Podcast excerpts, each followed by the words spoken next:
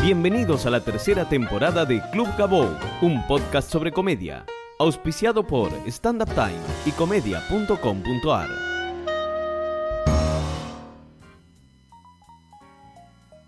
Bienvenidos a un nuevo episodio de Club Gabou. Mi nombre es Gabriel Grosval, pueden encontrarme en Facebook con ese nombre o en Twitter como arroba Gabou.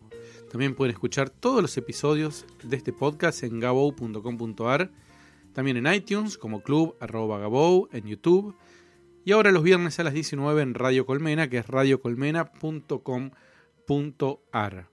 También en Spotify, TuneIn, Amazon, Google Play y toda todas las tiendas digitales. El invitado del episodio de hoy es un comediante, además es escritor. Empezó a hacer stand-up en el año 2010.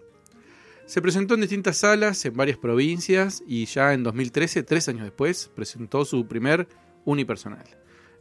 Además, en 2015 creó el club de, com de comedia El Taburete en Palermo, espacio que hoy funciona en forma itinerante y busca una nueva casa.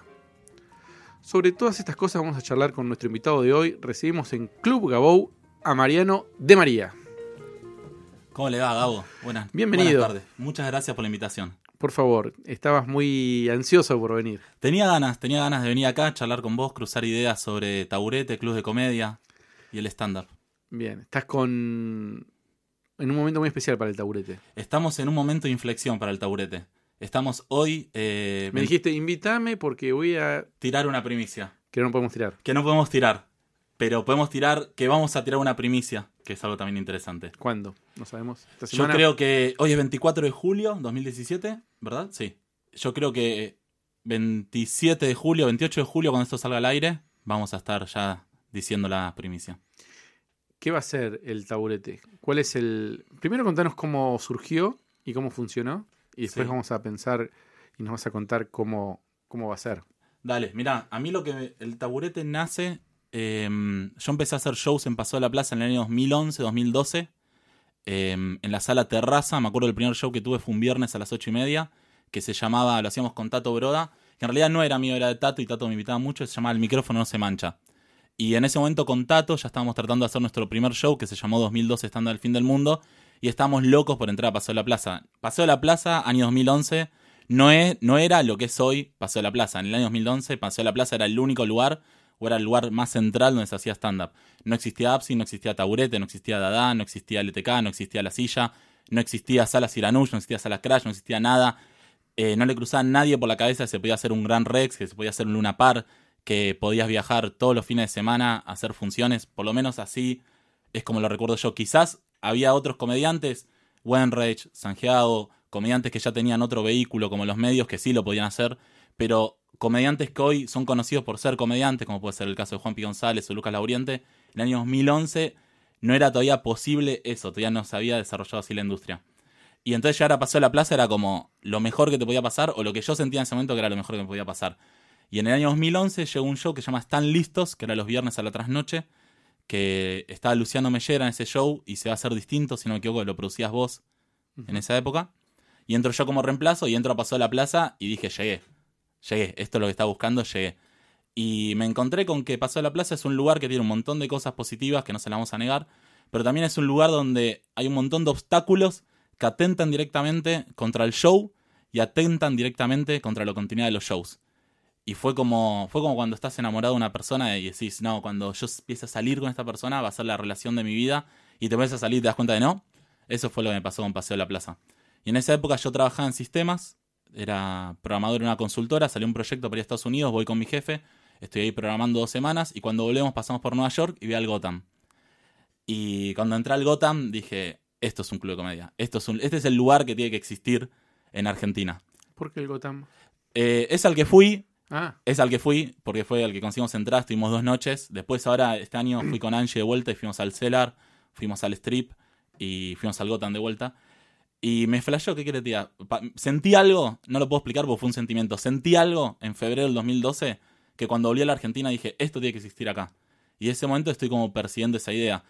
Y cuando se dio la posibilidad de empezar a administrar el teatro Espacio Dada, antes del taburete en el 2015, ya en el 2013, como que una posibilidad de administrarlo, lo pensé mucho como una cuestión reaccionaria contra Paseo de la Plaza, que es un lugar donde los comediantes no corran tanto riesgo como corren en Paseo de la Plaza, donde realmente eh, se tenga un concepto artístico y se los proteja a los comediantes, se los proteja a los elencos, se les dé una continuidad, sepan que si eh, van a hacer el show, el show se va a hacer, a nosotros lo que nos pasaba, por ejemplo, es que teníamos show los viernes, pero una vez por mes no teníamos show porque había un evento de yoga, entonces es como que la persona que administraba la sala, más allá de la buena relación que hay, hasta el día de hoy sigue, haciendo, sigue habiendo buena relación, le era lo mismo si estábamos nosotros o si ¿Quién era la yoga. persona?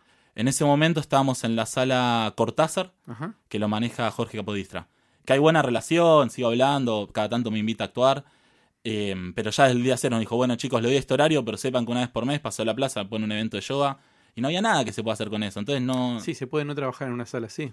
Que fue la decisión que terminé tomando y lo que me hizo eh, armar el taburete. Y así nació el Club de Comedia. La idea de un lugar donde la comedia, donde todas las decisiones de negocio se tomen, se tomen en función de la comedia y no en función de, no sé, cuántas birras vas a vender o cuánto seguro de sala vas a cobrar o demás. ¿Y, y, y cómo funcionó? ¿Cómo fue esa primera etapa? Esa primera etapa del 2013-2014 fue muy caótica, muy caótica, porque nosotros no éramos los responsables del teatro, había un intermediario que mm, nos pasaba lo mismo, nos pasó en Paseo de la Plaza. De repente nosotros teníamos shows de lunes a domingos y cada tanto algunos jueves no había show porque él metía bandas. Y la lo mismo, estaban las bandas, estábamos nosotros. No le importaba qué show venía, qué show no venía. No le import- lo único que importaba era si le pagamos la plata, le teníamos que pagar o no. Fin. Em, pero lo que sí me sirvió es toda esa experiencia caótica fue para empezar a entender cómo es que se puede llevar adelante un proyecto de este estilo y empezar a diseñar lo que luego se transformó en Taburete, que nace como idea en el año 2015, en octubre del 2015, con Pablo Barros y Leandro Russo, dos amigos también comediantes, fundamos ahí Taburete. ¿Y cómo fue? Habíamos conseguido un lugar en la Valle Bulnes que tenía un sótano que era muy lindo, chiquito pero lindo. Caelis era el restaurante. Y habíamos llegado a un arreglo con, con el dueño del bar, con el dueño del restaurante, en el cual nosotros íbamos a encargarnos de la artística, el de vender la comida y la bebida. La puerta era para nosotros, la comida y la bebida era para él.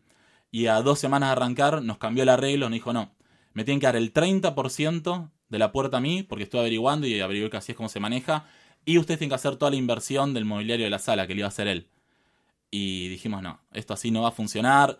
Más allá de que las condiciones de laburo no funcionen, el hecho que a dos semanas de arrancar te cambie el acuerdo verbal no iba. A mí me pasó una cosa similar en Absinthe en su momento. Eh, lo mismo, también habíamos arreglado, pero nosotros habíamos empezado con Ana Carolina. Y eh, al poco tiempo. Sociedad de comedia. Sociedad de Comedia. Y al poco tiempo, el- uno de los dueños, Ramiro, nos, nos dice: Bueno, eh, a partir de ahora yo quiero un porcentaje de la puerta. Claro. Pero no es lo que habíamos hablado hace un mes cuando empezamos y nos pusimos. Bueno, no, que sí, que no. Bueno, está bien, dice, está bien. En seis meses volvemos a hablar. Y era no, el acuerdo era uno, no tenés palabra, eh, no tenemos que volver a hablar nunca más. Si vamos a volver a hablar en seis meses, nos vamos ahora. Y a los dos o tres meses, no me acuerdo, nos fuimos con Ana Carolina. La verdad, no cumplieron con su palabra. No cumplieron la palabra. Realmente es un lugar donde eh, yo sentí que fui engañado porque hubo un arreglo y después no, no cumplió con la palabra. Lo- nunca lo dije esto. Mira, Pero, lo- pero la verdad que hay que decirlo. estamos acá No, hay que decirlo, porque Sí. si no parece que todo el mundo hace lo que quiere y da lo mismo. Y no me parece que, que sea así. Digamos, eh, pasó eso. Por eso Claro. nos fuimos con Ana Carolina de, Mira, hablando lugar. mal y pronto, me parece que esa experiencia, me parece que Absin aprendió de esa experiencia. Porque hoy Absin es un lugar que tiene show de lunes a domingo y que me parece que luego de eso cambió un poco las condiciones de trabajo o el arreglo tiene con los elencos. Sí, puede ser. Ahora, Absinthe no tiene nada que ver con hoy, con lo que nosotros soñamos en ese momento. Fue una adaptación propia que hizo Agustín, que está a cargo ahora del lugar. Exacto. eh, que no tiene nada que ver ni con la concepción que teníamos con Ana Carolina. Absolutamente nada que ver. Pero bueno, eso es una decisión personal. Eh, hicieron otro tipo de negocio, Claro. otro tipo de trabajo, otro tipo de, de dinámica. Mejor, peor, no sé, qué sé yo. Cada Distinta. uno. Es de ellos hacen lo que quieren, obviamente, no me voy a meter yo. Eh, pero no tiene nada que ver. No, no, es otro, otro, otro espacio, Claro. por decirlo de alguna manera. Y bueno, después de eso quedamos medio a la deriva y mm, nos llamó el dueño de Espacio Adá para decirnos no estaba funcionando el teatro, que este intermediario que te comenté no estaba haciendo funcionar las cosas, entonces nos llamó y nos dijo si queríamos llevar el proyecto Taburete al Teatro de Espacio Adá, que está ubicado en Plaza Serrano, que es una ubicación que es muy positiva porque nos permite, es un lugar en el cual funciona el volanteo, entonces al principio nos permitió, cuando no, todavía no teníamos ni la marca desarrollada, ni el sistema de reserva desarrollado, con el volanteo hacer una base sobre la cual empezar a construir lo que nosotros pensamos un club de comedia, que se- es un lugar que se va a manejar más que nada con entradas anticipadas, reservas, con eh, elencos fijos, eh, ciclos unipersonales, eh, elencos rotativos, digamos, un, un lugar en el cual puedan convivir todas estas experiencias. Vos me habías dicho que uno de los objetivos de ustedes cuando empezaron a pensar en un club de comedia era esto de tener una continuidad y de poder tener una continuidad más allá de, de que te pongan una banda o yoga Exacto. o lo que sea. Eh, a a mí me llegaron comentarios de gente que estaba trabajando en taburete y de repente se descontinuó su ciclo. ¿Cuáles son los motivos que te llevan a tomar una decisión así? Un show, shows que estaban funcionando. Bien. em, me parece que todas las personas que entraron a Taburete, siempre antes de que entraran a hacer un espectáculo con nosotros, siempre nos sentamos a hablar de cuál era el objetivo que teníamos todos en común.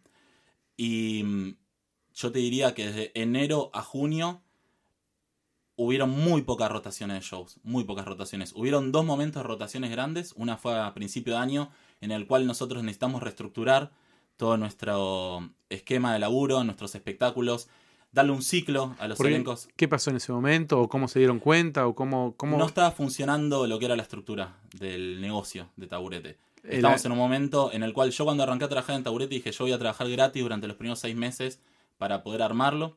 Después seguí trabajando gratis seis meses más y luego de trabajar un año gratis me di cuenta de que el problema de trabajar gratis no es que, ah, necesito ganar dinero de esto. No, es que si yo trabajo gratis en esto, tengo que meterle un montón de horas a otra cosa que me permita poder pagar el alquiler de mi, de mi casa, las expensas, todo eso.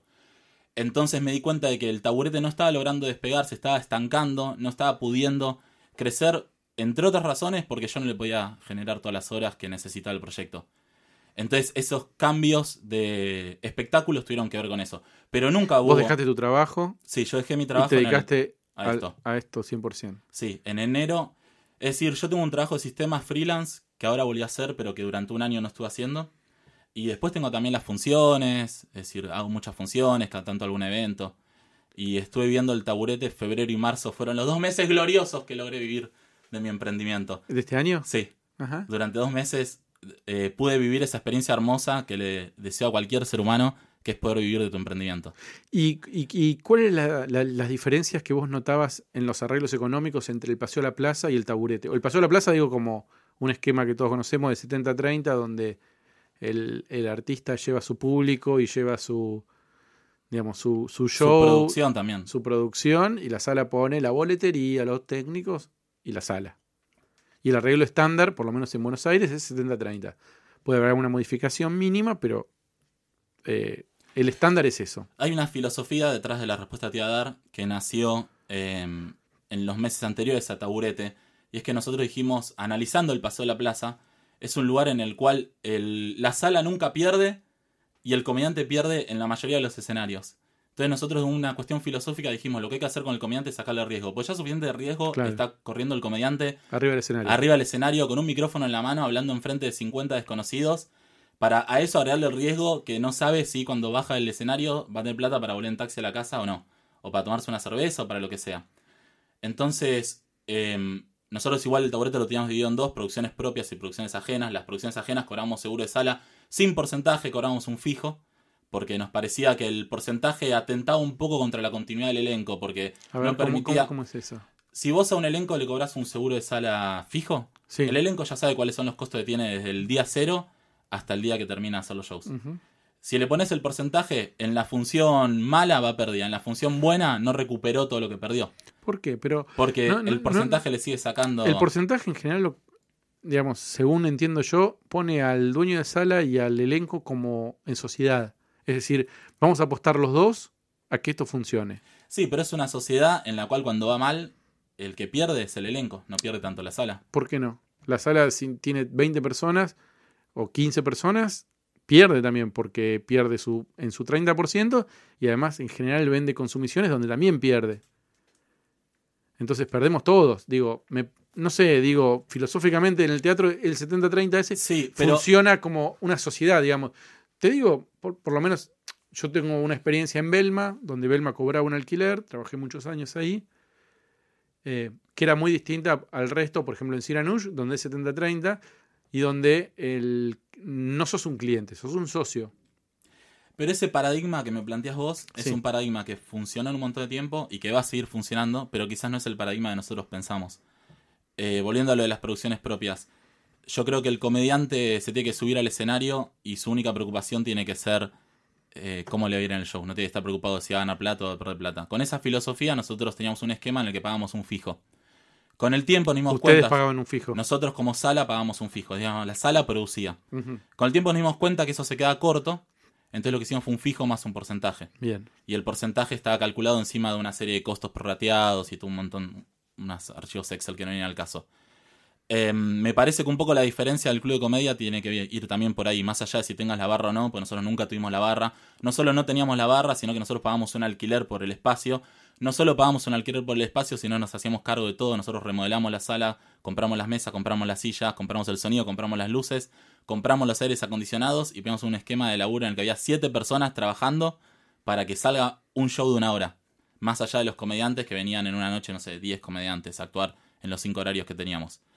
Em, entonces, me parece que es importante que el comediante cuando se sube al escenario sepa que no, no está corriendo ningún riesgo económico, el único riesgo que está corriendo es el riesgo del show. ¿Y cómo llevas adelante eso? Porque yo lo que noto es, eh, yo hice y hago y, voy a hacer, supongo, muchas cosas pensando en los comediantes. Muchas veces digo, bueno, esto no sé si voy a ganar dinero o si voy a ganar dinero o no, pero creo que puede ser útil. Por ejemplo, este podcast. Este podcast a mí eh, hoy me cuesta dinero. No, no, no. Nunca gané en todos estos años, ni, ni creo que vaya a ganar. Pero bueno, tengo un objetivo que es difundir, compartir mi experiencia y tratar de hacer un espacio de reflexión sobre lo que hacemos.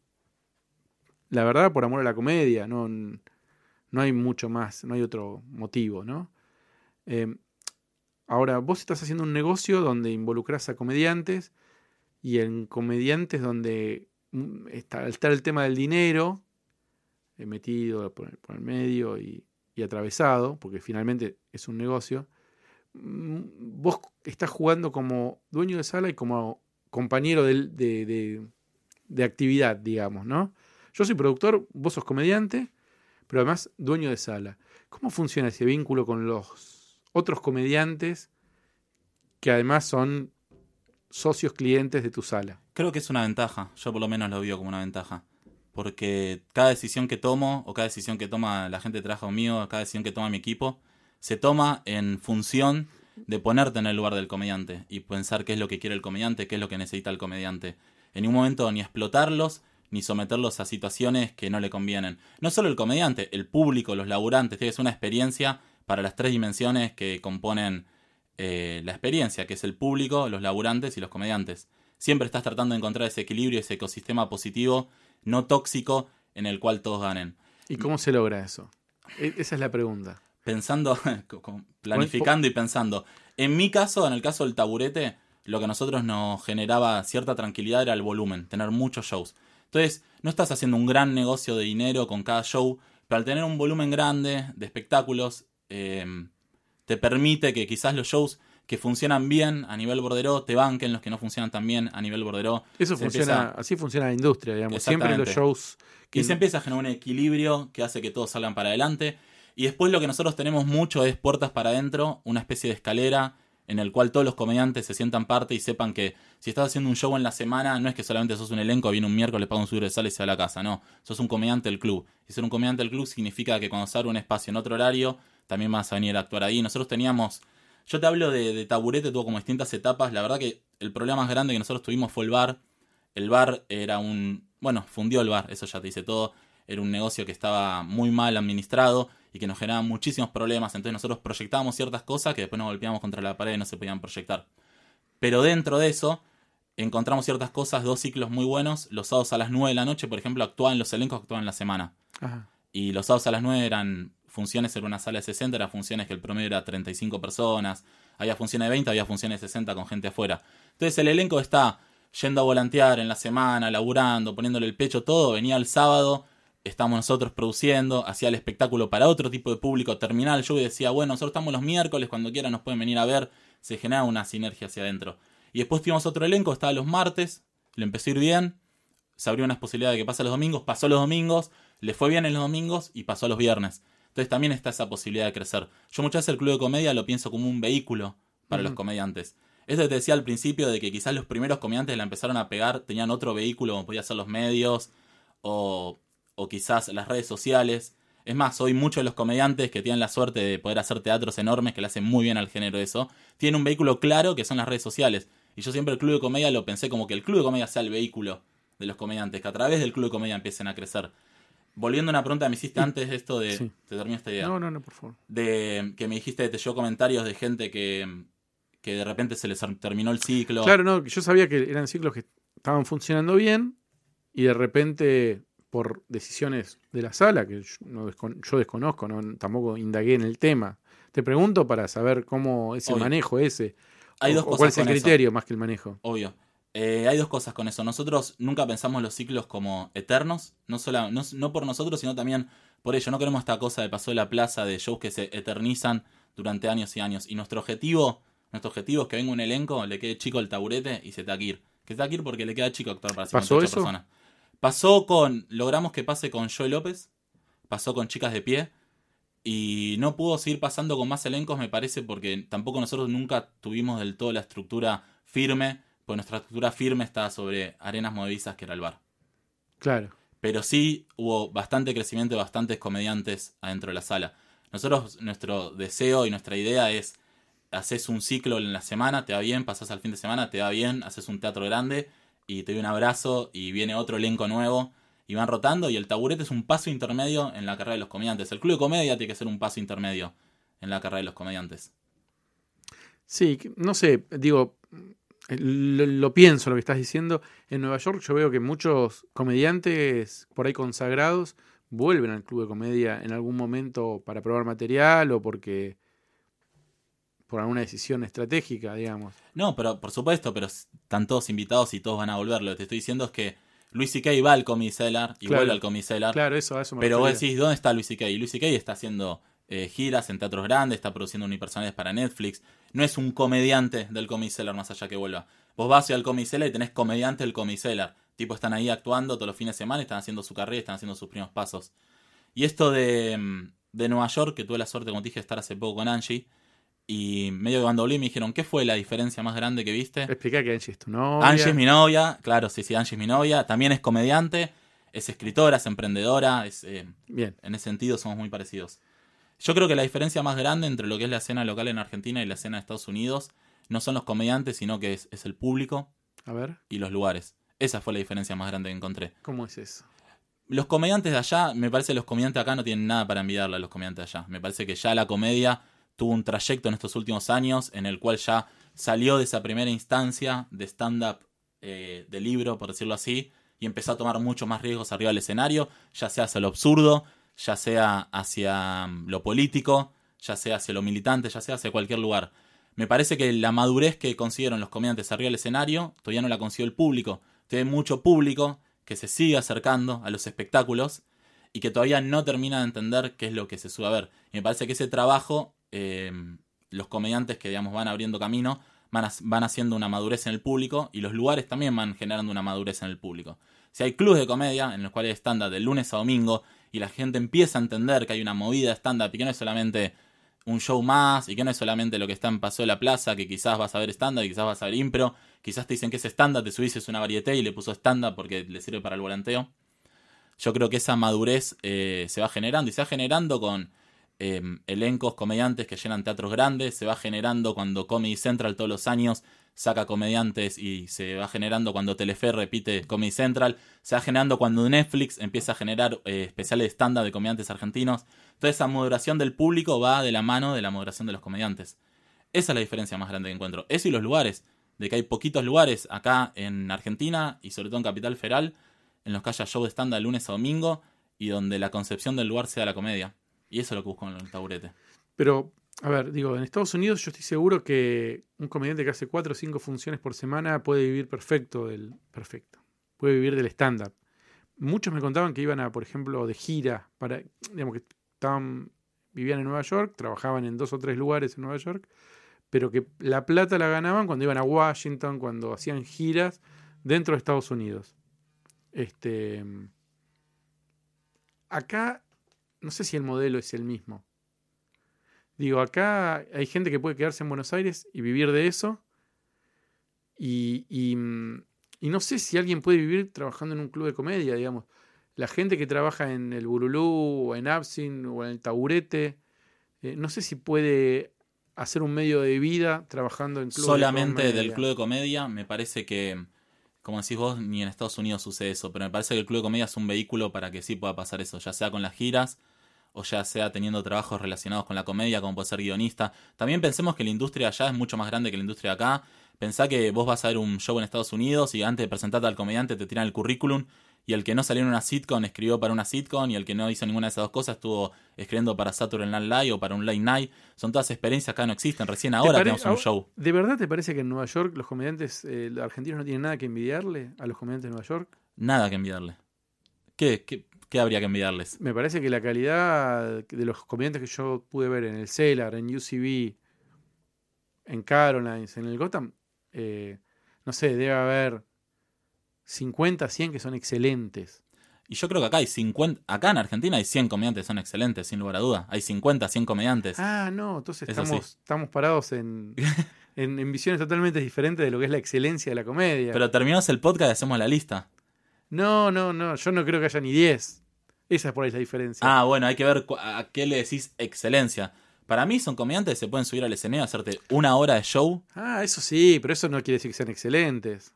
¿Y qué quiere decir que sean excelentes? Que la rutina sea excelente, sea eh, eh, eh, técnicamente perfecta, que tenga un delivery impecable. Hay Que 50 tenga cuestión- comediantes para mí que tienen un delivery impecable y sin lugar a duda.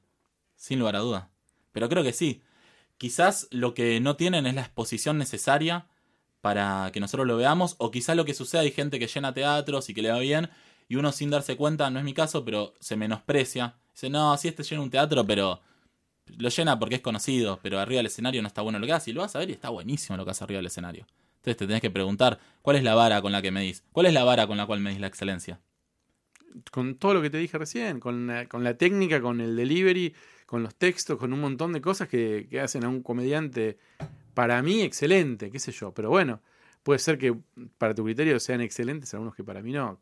Eso, eso es muy personal también. O, o puede ser que, que lo, no sé, que tengas otra referencia o otra cosa, no sé. Sí, pero creo que más allá de lo personal hay una cuestión de, eh, de trabajo y de efectividad y de personas que siguen girando. Digamos, la mayoría de la gente que va a ver stand-up por Paseo de la Plaza, salvo algunas excepciones, la gente la pasa mal, el público, digo.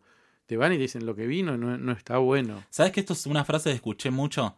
Y después yo voy a Paseo de la Plaza y veo los espectáculos que están y entiendo cómo alguno u otro show puede alimentar este prejuicio. Pero puedo ver los espectáculos que hay y hay muy buenos comediantes. Ah, La, la minoría. No sé si la minoría. Quizás hay que llenar cinco o seis salas de lunes a, a- a lunes con funciones, entonces la mayoría obviamente eh, no va a estar del todo finalizado el producto.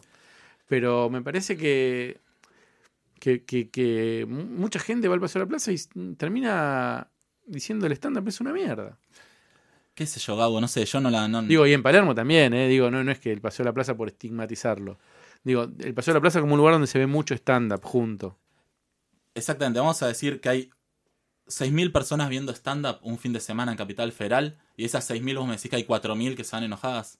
No enojadas, ¿eh? Como, pero la mayoría del stand-up es, es muy flojo, a mi entender, en Capital. A mí me encanta el género, me encantan los comediantes, hay algunos que me parecen excelentes, pero me parece que, que como gran mayoría la calidad es muy baja.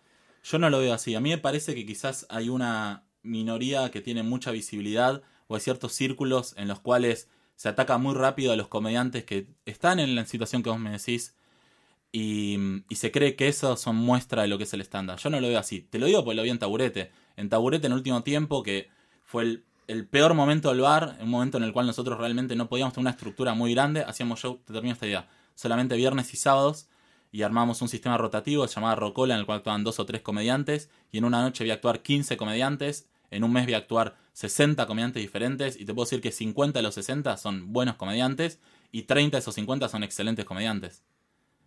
Pero te lo puedo decir porque se suben al escenario y la gente se da contenta y la gente vuelve y a pesar de todo el desastre que nosotros teníamos alrededor de la sala, volvía. ¿Y cómo era eso? ¿Usted tenía un público ya eh, fijo que venía leal a la sala o, Sí. o venían a ver a los artistas eh, o venían o eran eh, clientes de paso? ¿Cómo, lo- ¿Cómo los identificaban ustedes? Qué bueno me digas esto porque me das la posibilidad de hablar de mi teoría de las tres dimensiones de cómo convoca un club de comedia. Que convoca la sala, convoca la experiencia genérica de la sala de venir a ver stand-up al taburete, convoca al artista, venía a ver a Joe López, venía a ver a Chicas de Pie, venía a ver a Pablo Pampín, Rulansky, Feisman, Seba Rubios, eh, Fer Cris y todos los comediantes que pasaron por taburete. Y la tercera experiencia es la experiencia gastronómica, que no es la que más convoca, pero es la que acompaña. Que en nuestro caso lo que nos fallaba mucho era la experiencia gastronómica. Nosotros convocábamos mucho con la primera dimensión, que era la dimensión de la sala. Nosotros vendíamos la experiencia genérica de venir a ver stand-up a Plaza Serrano, venía a ver stand-up a Taburete. Que yo creo que sos de la misma generación que yo, de la gente que iba al cine. ¿Qué haces hoy? Voy al cine, a ver qué. Voy al cine. Y cae, no sé, voy al cine y veo. Y nosotros captamos al público de esa manera. Bueno, voy a Taburete, pues sé que Taburete es un sello de calidad, sé que voy a ver un espectáculo que dura este tiempo, que tiene un cierto estilo. Obviamente ver a Joe López es completamente distinto a ver a eh, Seba Rubio. Son dos comediantes excelentes, dos de los 50 te dije están ahí, pero con dos estilos completamente diferentes. Y, mm, y la gente venía a consumir eso. Y después estaba la convocatoria del artista que crecía sobre eso. El artista que tenía su arrastre, tenía su gente que lo quería ver. Quizás no solo lo quería ver al artista, pero como nosotros lo promocionábamos al artista, lo conocía a través de nuestra promoción y decía, no, mirá qué buen video. Hay un video de Joe López en nuestra página que tiene más de 100.000 reproducciones, me parece. Y hay un montón de gente que vio ese video. Tiene 300 compartidos, se me dan los números. Y hay gente que dice, no, este video está buenísimo, quiero ir a ver a este artista. Y ahí arrastra el artista. Pero me parece que mm, no tiene que ser el artista el único que convoca. Me parece que tenemos que convocar todos. Y me parece que está bueno porque vos ahí lo que haces es le generás público al artista, le generás público al comediante. Y vuelvo a esta idea anterior de que el club de comedia tiene que ser un vehículo para los cómicos. ¿Y eso lo viste en otros lugares de Buenos Aires, que el lugar sea un vehículo para algún comediante? Y es que a pesar de todas las críticas que tenemos para Paso de la Plaza, que son muchas, el Paso de la Plaza es un vehículo para un montón de comediantes. Te voy a dar solo un ejemplo que es Leandro Igunet, que hace su unipersonal los sábados. Y mm, es un vehículo para él. Yo hace poco lo fui a presentar y pregunté cuánta gente vino desde Instagram. Y había 20 personas, de la, está la sala, son 64 si no me equivoco en esa sala. Sí. Y había 20 que han venido por Instagram y eso es un vehículo para él. Furia con Tato y Nati. También Pero es otro vehículo. la pregunta es, eh, a Leandro, ¿el vehículo no es eh, Instagram? Si Leandro estaba en cualquier otro lado, ¿la gente no iba a ir? Sí, iba a ir, pero mm, me parece que Paseo La Plaza también te genera público, porque esas 44 personas Ujú. se enteraron quién es Leandro, se enteraron que había 20 personas que vinieron a verlo de Instagram, se enteraron quién es él, y salen de la sala, abren el Instagram y se lo ponen a seguir. Lo que pasa con Paseo, volvemos a lo mismo que ya hablamos, que no es un lugar en el cual lo que más les importa es la comedia. En uno de tus podcasts, Gerardo Freideles tiró una definición que me encantó, que dijo, son restaurantes en los cuales de repente hay stand-up. Claro. Es un poco fuerte esa definición, pero sirve para graficar una idea y es que la experiencia ahí principal no es la comedia. Y en Taburete queremos que la experiencia principal sea la comedia. Justo antes de grabar te mostraba que tenemos un proyecto, un espacio, que no lo podemos decir, pues no lo podemos quemar, pero en el cual la sala va a ser de 58 personas. Y tenemos la posibilidad de que sea de 80 personas. Pero si era de 80 personas, la barra queda dentro de la sala. Y si la barra queda dentro de la sala, iba a molestar el sonido, iba a molestar todo ese quilombo. Entonces ahí tenemos que tomar una decisión de negocio que en el cual vamos a vender menos entradas y menos cubierto, pero vamos a cuidar la comedia. Ahora van a manejar el bar ustedes también. Sí, queremos manejar el bar, queremos manejar la barra, queremos manejar la comida, no solamente porque eso te genera una posibilidad de una estructura más grande y te genera la posibilidad de proyectar más, sino porque quiero controlar la experiencia, quiero que todo lo atraviese la comedia, de cosas tan simples como que los tragos tengan nombre de comediantes, que es una idea simple y chiquita, pero divertida e interesante, hasta la cuestión de cómo tiene que salir la comida, en qué momento se tienen que tomar los pedidos. Toda la experiencia gastronómica no puede invadir a la experiencia artística, que es lo que sucede en muchos lugares. Y a nivel negocio, eh, ¿podés adelantar algo de cómo va a funcionar? ¿Ya lo tienen pensado, evaluado? Sí, lo tenemos evaluado. Eh, es necesario, la verdad es que nosotros queríamos, en cierta manera, prescindir del bar, que el bar no tuviese tanta eh, tanto peso sobre lo que es el esquema de costos, pero es necesario. Es necesario porque los costos son altos, los alquileres son altos, la luz es cara, las cargas sociales son caras. Esto es un proyecto de ligas mayores, ya no es administrar un teatro eh, en, unas, en un primer piso, un bar. Es administrar un bar con todo lo que eso, ingresos brutos, con todo lo que eso significa. Y vamos a tener un espacio en el cual va a haber una, una terraza en la cual la gente puede tomar y comer sin ver el show. Y la verdad es que te diría que está 70-30. 70 la barra comida y 30 las entradas. 60-40, tiene un peso bastante grande. Pero digo, ¿cómo va a ser el trato con los comediantes? ¿O, va a ser esta especie de, de modelo que donde me comentabas que la sala produce y le paga un fijo al comediante? El objetivo ¿Van a ser final, rotativos? ¿Van a ser Sí. comediantes, elencos que van a estar todas las semanas? ¿Cómo? el objetivo final, final, final, el que a nosotros nos encantaría es tener show de lunes a domingo y que todos los produzca la sala. Produce la sala significa que la sala le paga un fijo a los comediantes, más porcentaje o el arreglo que sea, eh, escalonado de la manera que sea, depende del día, pero el comediante lo único que viene a hacer es viene, se toma una cerveza, lo que quiere, se sube al escenario, actúa, fin. Para llegar a eso vamos a te- tener que atravesar un montón de etapas antes, en las cuales lo más seguro es que exista eh, una cuestión mixta en el cual haya shows producidos por nosotros y shows que producen los elencos. Lo que pasa es que con la filosofía tiene Taburete, por más que un elenco esté produciendo un show y esté pagando un seguro de sala, nosotros damos un servicio de producción. No cobramos solamente el espacio. Nosotros le movemos reservas. Nosotros le ponemos publicidad en internet. Nosotros los acompañamos. Si ellos quieren hacer publicidad, los acompañamos para que hagan la publicidad, ya sea invirtiendo con ellos, haciéndolo a través de nuestras redes que pueden tener, llegar a tener más alcance que las de ellos. La idea es trabajar en conjunto. La idea es que em, tiremos todos para el mismo lado y también escuchar lo que los elencos tienen para decirte y las ideas que tienen para acercarte para poder eh, generar más público. Me acuerdo que en Taburete Dada los miércoles hay dos elencos, Mamushka y Vibra, y en un momento se dieron cuenta que mucha gente de Mamushka, del primer show de 9 y media, se quedaba Vibra, que era a las 11. Entonces en un momento nos acercaron a la idea de por qué no vender los dos shows juntos, me da una especie de dos por uno, y que la gente haga un continuado. Y implementamos esa idea y funcionó re bien. ¿Y esto va a ser con continuado también o va a ser por, por show? Digamos, Va van a a ser haber por horarios. show. Va a haber horarios y va a ser por show. Va a estar la posibilidad de que la gente se quede del primer show al segundo con un descuento, pero va a ser por show. No va a ser el modelo Bululú, que es un continuado. Va a ser más el modelo Cellar, si le querés decirlo así, en el cual un espectáculo termina, la gente se para, se va y entra la- el público del espectáculo que viene. y tienen ya avanzadas charlas con comediantes eh, que van a participar del proyecto? Sí, imagínate que nosotros Todos tenemos... excelentes para vos, porque. Todos excelentes. Y los que no son excelentes, apuesto para acá en el camino a que sean excelentes. Claro. Quizás al que todavía le falta un poco no las pones a las 12. Aparte no las pones a las 12, pues lo, lo, lo matás al comediante, lo matás. Le llega mal un sábado a las 12 y le va a costar volver de eso. Tenés que cuidarlos. A los comediantes que les cuesta un poco más, quizás los haces actuar en horarios donde pueden tomar más riesgos. Y en el prime time pones a comediantes que ya asumieron esos riesgos y son capaces de llevar adelante un buen show. Eh, me perdí con la pregunta, Gabo. te ya tenían, ya Sí, tenían lo que pasa que- un elenco, un grupo de comediantes. Y hay 10. 40 comediantes que pensados son los comediantes del club y esos van a seguir estando, pues son los pibes que vienen apostando al proyecto, son buenos comediantes. ¿Y cómo pensás trabajar? Si lo pensaron, por ahí no lo Decime. pensaron. El tema de un, un comediante que está en el proyecto, que participa regularmente, pero que además te dice, mira, voy a hacer un ND.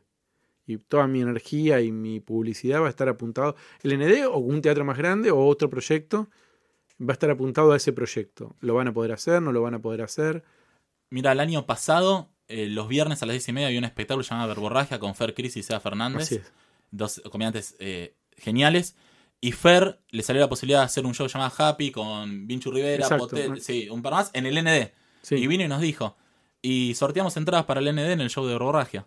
Lo acompañamos. O sea, los acompañan. a Los acompañamos, apostamos por dos razones. Primero, porque apuesto a él como persona. Y segundo, porque también nos conviene a nosotros. ¿Qué más te conviene a vos que un pibe está actuando para 50 personas un viernes y sepa que actuar un sábado para 600? Claro.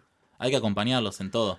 ¿Y qué te dice tu familia de que vas a dedicarte y vas a poner un montón de plata en un proyecto, eh, un proyecto Arriesgado. arriesgado, que, Arriesgado. que tiene un- una parte de riesgo, digamos? Mucho riesgo.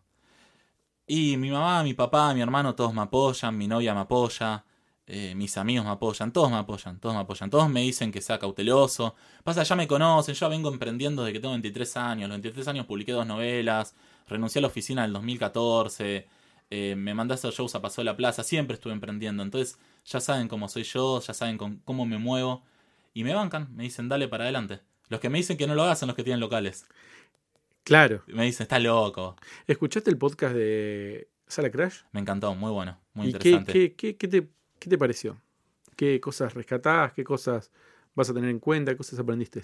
Mira, ese podcast y una charla que tuve con Rodrigo Bello, lo que rescato es eh, la importancia de tener un buen equipo alrededor tuyo y que ese equipo sea el que también apuesta a vos y apuesta al proyecto y saca adelante las cosas. Eso sobre todo charlando con Rodrigo en un momento me dice que todos los que laburan con él, el cajero, el sonidista, la gente que está en la cocina, la gente que está en, en- en los temas de producción son sus aliados. Y así lo digo yo, Taburete tiene un- esa cuestión de equipo. Hay 8 o 9 personas que... ¿Quiénes son? Nombralos rápidamente. Para... Elena, Nico, Juli, em, Emma, Pablo, Fernando, Franco, Caro, Fede, Gerardo, el Chena. el Chena es mi hermano. Y. mm, Uy, espero no estar olvidándome a nadie. Esos son todos los que laburan El equipo. el equipo. El equipo de labura. Y ahí te nombré cajero, volantero, productores, sonidista. Te nombré todo. Redes sociales, encargado de celular. Pablo Barros también está ahí sumado. Son muchos los que apuestan a esto. Y yo creo que eso es lo que más rescato. La cuestión de un equipo. Em, uno de los grandes temas para mí, yo lo pensé varias veces, el tema del club de comedia. Cada vez que lo pienso me alejo un poco más. Para mí. ¿Qué es lo que te aleja? No, no tiene que ver con mi personalidad, con mi, con mi, con mis condiciones o con mi o con lo que me gustaría hacer. O ya a esta altura no, no sé si me imagino en un, emprendiendo un proyecto de ese tipo, por distintos motivos, pero valoro mucho a la gente que lo hace. Vamos. Eh, pero una de las cosas que para mí es crítica es el tema de las sociedades. Eh, ustedes, vos ya este, desde Paseo a la Plaza hasta hoy atravesaste un montón de sociedades, algunas más formales, o un elenco, o mm, que son informales para mí, que te juntás con 3, 4 y armar un show, Entiendo. hasta por ahí en Taburete donde eh, trabajaste con gente que por ahí hoy ya no trabajás, o sí, gente con la que seguís trabajando desde el día uno.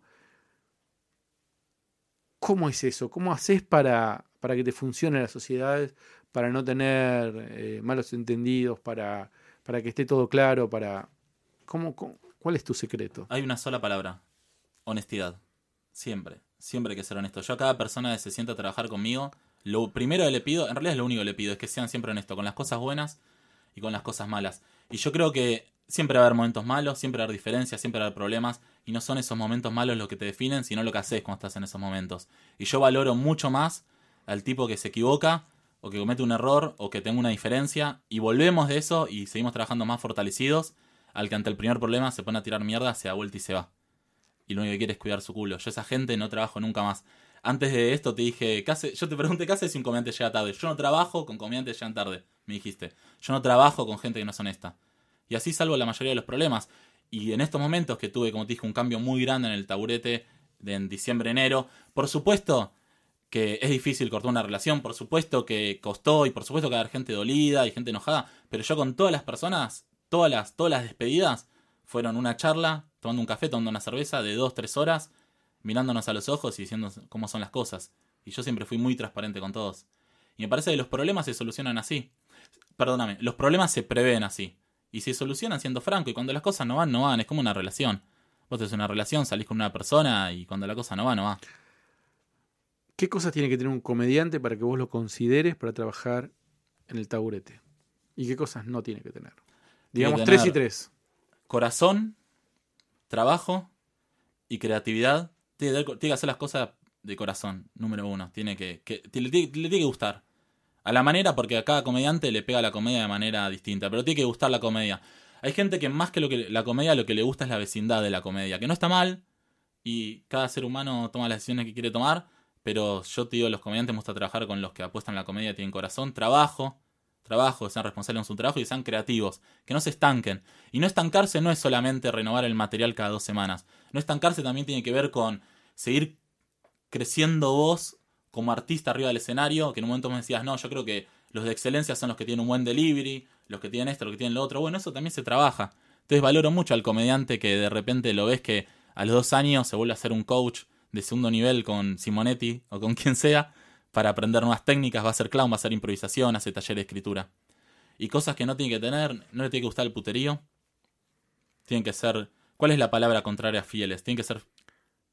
No me gusta la gente que no es fiel, Desleal. Desleal, gracias, eso. Infiel. Exacto. Infiel es fuerte esa palabra. Bueno, Y, y es medio es medio el contrapeso del anterior, pero deshonesto. La gente deshonesta no me va. La gente que te cambia de un día al otro. la- ahí está. La gente que no es coherente. ¿No está lleno de gente no coherente en, en la comedia en Buenos Aires? Está El saliendo- mundo. Está siendo muy fuerte este podcast, yo lo sé. Me encanta. El mundo está lleno de gente que es así. Pero el tema es dónde enfocás tus energías y dónde la apuntás. Yo lo que valoro del momento en el cual estoy hoy es que atravesé momentos no tan buenos. Yo atravesé momentos en los cuales yo era una persona bastante...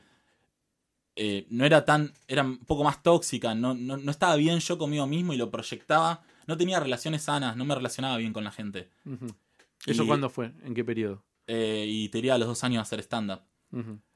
Me parece que hubo un momento que, que se relacionó con un montón de cosas personales, por supuesto, mi familia, mi trabajo. Obviamente todo eso eh, pesa. Y aprendí mucho eso, aprendí mucho. Aprendí mucho y cambié, crecí. Eh, Pablo Barros, que es comediante y es amigo, cuando nosotros nos hicimos amigos, cuando empezamos digamos, a entablar esa amistad, yo era una persona completamente distinta y él siempre me dice, vos cambiaste un montón. Y cambié un montón también porque me empecé a relacionar con otras personas. Yo era una persona se enojaba muchísimo, muchísimo. Era, era muy pragmático, resu- solucionaba los problemas, pero me enojaba, me enojaba. Ahora me sigo enojando, pero menos.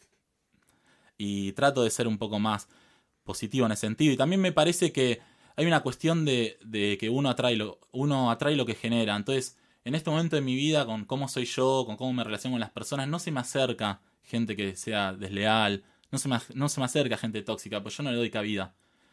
Siendo dueño de una sala, nunca estoy en una situación en la que alguien me quiera hacer lobby para conseguir un horario. Porque saben que conmigo no se consiguen los horarios así. Si vos querés conseguir un horario en el taburete, no es que me tenés que llevar a comer a un restaurante, o me tenés que invitar a tu show, o me tenés que. No, no vas a conseguir un horario conmigo así. Vos querés conseguir un horario en taburete, actúa. Vení y decime, hola, soy un comediante, que hago esto, esto, esto, me gusta taburete, quiero actuar en taburete. Y vas a estar en la lista y algún día vas a entrar. Porque es psicología de tribu, es las condiciones de entrada a la tribu. Entrás si tenés corazón y trabajás y sos un comediante, fin. Acá no vas a entrar por la puerta de atrás, entrás por la puerta de adelante y te das por la puerta de adelante, fin. ¿Hay alguna otra sala en Buenos Aires que te guste cómo trabaja? Es que en ese sentido yo te diría que cada sala que me puedes mencionar, más allá de las cuestiones negativas, yo me voy a enfocar más en las positivas. Absin me parece es una experiencia muy interesante. La silla eléctrica me parece es una experiencia también súper interesante. Te hablo de salas más chicas. LTK es una sala a la cual hace mucho que no voy, pero cuando iba también me parecía interesante. Si querés ahora te profundizo, para no decir el mismo adjetivo las tres. Y después salas un poco más grandes, como Sala Crash, que mm, tiene, tiene, más allá de que haya bandas y otras cosas, tiene una impronta de comedia. Tiene algo muy positivo a favor y es que lo manejan, son tres comediantes. En Paseo La Plaza hay un par de salas. A mí Terraza, más allá de todas las cuestiones negativas, número uno. ¿Cuál es la cuestión más negativa de Terraza? Para mí, Sí, la licuadora. eh, para mí el trato de los dueños. También, pasa que como te digo, yo ya tengo una relación personal, entonces no, no hago un show ahí cuando voy, no tengo esa relación, pero yo Terraza fue el lugar donde hice los primeros shows y me parece un buen lugar. Y después, bueno, ya hablas de teatro, la sala Siranuya es hermosa, el Maipo es hermoso, pero eso ya es otra, es otro lugar. Actúas vos y después actúa Valeria Lynch y actúa Cassiari, Zambayoni, es otra cosa. De Absin, por ejemplo, lo que me gusta es que es un lugar más allá de todo lo que le puede llegar a faltar o de las cosas que todavía va a seguir haciendo. Eh, me parece es un lugar que no le impone un gran riesgo a los comediantes desde un punto de vista económico, entonces le permite a los comediantes eh, atravesar riesgos artísticos arriba del escenario, ya sea desde el discurso o desde la comedia que quieren hacer. Me parece que Absin tiene una especie de bandera de nosotros somos la comedia alternativa, que después tomando un café o tomando una cerveza nos ponemos a discutir si es así o no es así, pero la realidad es que permite que existan esos riesgos, más allá de si esos riesgos son bien tomados o no. La silla eléctrica me parece que tiene una cuestión de comunión interna entre los comediantes. Me parece que si la silla eléctrica cierra dentro de un año, va a ser el lugar de los cuales los comediantes van a seguir hablando durante cinco años más. Porque Yo- es un lugar Conocí el otro día y me encantó. Por la comunión que se genera ahí. No tenés una proyección comercial en la silla eléctrica. eh, y el chabón tampoco, cuando te invita a actuar, te dice, no, vos actúas y vas a tener una proyección comercial. No, es eso, es, es, una, es un lugar de culto. Y LTK a mí lo que más me gustaba era el tema de que lo manejaba Ariel Eres. Y es un tipo que eh, arriba, lo que hace arriba del escenario me gusta y lo que hace abajo del escenario me parece un, un buen tipo. Y entonces cada vez que iba estabas cuidado. Esas son las cuestiones positivas que rescato de cada lugar. El mejor es Taburete, sin lugar a dudas. Bueno, esperemos que tenga casa propia pronto. Sí, estamos con la campaña Un lugar para Taburete. Todavía seguimos con eso, que lo empezó Martín Pugliese, pues le conté en la que estábamos. a Flor y a Martín les conté la situación y subieron un video, nominaron a Dalia. Dalia contestó y empezaron a subir comediantes, empezaron a nominar y empezaron a salir videos eh, bastante divertidos. Y eso es para divertirse. O como... Eso es para difundir a la marca y que están buscando un lugar. Y eso, por ejemplo, estuvimos hablando en una inmobiliaria y los el dueño, esto es algo que yo conté y es verdad y lo voy a contar acá.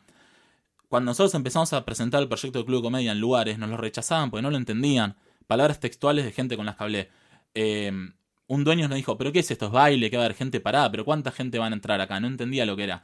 Gente que nos decía, mirá, yo entiendo lo que dicen ustedes, pero entre ustedes, si una cervecería artesanal que sé que va a funcionar en Palermo, prefiero una cervecería artesanal. Creen que vamos a ser insolventes, creen que vamos a hacer un desastre. Entonces, esta campaña, aunque no lo creas, nos sirvió para hacerle entender a estas personas lo que era el proyecto. Y también me sonó mucho el teléfono, gente me dice, mira, tengo una sala en el abasto, si querés venir a hacer algo acá, tengo un boliche en la costa, fíjate si en el verano querés venir acá. Entonces sirve para difundir a los comediantes y para difundir la marca. Bueno, y divertirnos. Y divertirse. Bueno, espero que pronto hayas digamos, cuando salga este podcast, ya la información de la nueva dirección, la nueva casa, la fecha de inauguración, ya esté en las redes sociales, que todo el mundo sepa dónde va a ser y ahí estaremos. Vas a estar invitado, van a estar invitados todos los comediantes, todas las personas. Yo creo que el club de comedia, el concepto de club de comedia neoyorquino es un objetivo en común del stand-up. Una de las cosas que más me gustó del espectáculo que hizo Quiero Stand Up en el Luna Park con Meyer y el Oriente es que desde un punto de vista comunicacional dijeron, el stand-up llegó al Luna Park. Entonces digo, el stand-up llegó al Luna Park, el stand-up llena teatros, el stand-up eh, gira por las provincias. ¿Por qué el stand-up no puede tener un club de comedia? ¿Qué es lo que nos falta para que pase eso? Entonces creo que este es un proyecto que a todos nos interesa, es una cuestión del colectivo artístico del stand-up que acompaña y lo veo por las cosas que me dicen. Y también creo que si nosotros armamos taburete como club de comedia, de acá a 10 años van a haber mucho más club de comedia y va a haber mucho más público y va a estar esta maduración que te decía al principio, que los comediantes ya la tienen, pero faltan los lugares y faltan el público. Mucha suerte. Producción Alan Janowski y Gabriel Grossman. Auspiciaron Stand Up Time y comedia.com.ar.